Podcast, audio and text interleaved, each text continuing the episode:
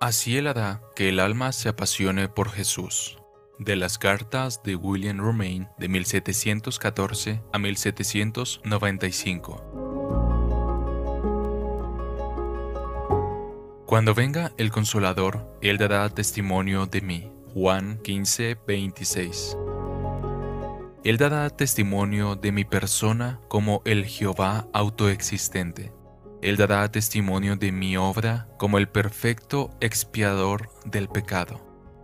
Él dará testimonio de mi gracia, de lo gratuita que es, de lo plena que es. Él capacitará al pecador, a cualquier pobre miserable, por muy vil que sea a sus propios ojos, para que confíe su alma en las manos de Jesús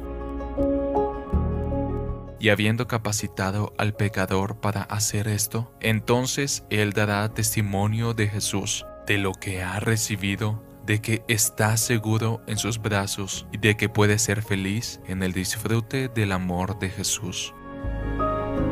Así él hará que el alma se apasione por Jesús.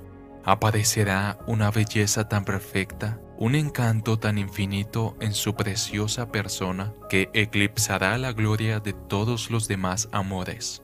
Aparecerá una felicidad tan verdadera en la comunión con Él que destronará por completo a todos los ídolos anteriores. Y cuando el corazón insensato quiera alejarse, el consolador no lo dejará. Entonces dará testimonio de Jesús. ¿A quién quieres ir? ¿Quién puede dar la vida eterna sino Él? Vuélvete, vuélvete a tu descanso, oh alma mía.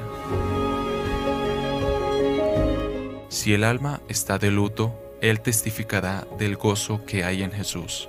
Si el alma está cargada, echa la carga, dirá Él, sobre tu Señor Jesús. Si el alma ha perdido cualquier consuelo de las criaturas, déjalo, dirá Él, Jesús es todavía tu salvación y tu gran recompensa.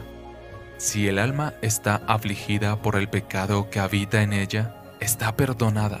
Dirá él, estás libre de la maldición del pecado. Cualesquiera que sean las necesidades del creyente, el oficio del Espíritu es dar testimonio de Jesús.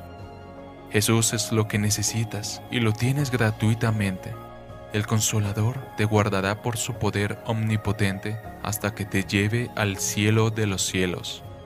La vista y el disfrute del amado Jesús, del eternamente amado y hermoso Jesús. Cuando venga el consolador, Él dará testimonio de mí. Juan 15, 26. traducido por Canal Edificando de Grace James.